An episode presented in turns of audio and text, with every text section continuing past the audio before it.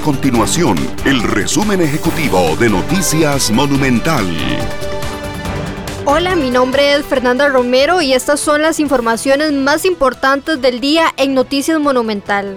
Tenga cuidado, delincuentes están intentando estafar a clientes del Instituto Costarricense de Electricidad del ICE mediante el ofrecimiento de descuentos engañosos en el pago de sus servicios. Según la institución, contactan a las víctimas por anuncios llamativos de redes sociales.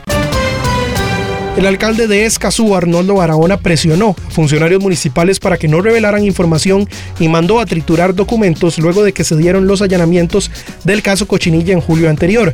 Así consta en una información que incluyó el organismo de investigación judicial en el expediente del caso Diamante, del cual Noticias Monumental tiene una copia y en el que Barahona figura como imputado. Estas y otras informaciones usted las puede encontrar en nuestro sitio web www.monumental.co.cr. Nuestro compromiso es mantener a Costa Rica informada. Esto fue el resumen ejecutivo de Noticias Monumental.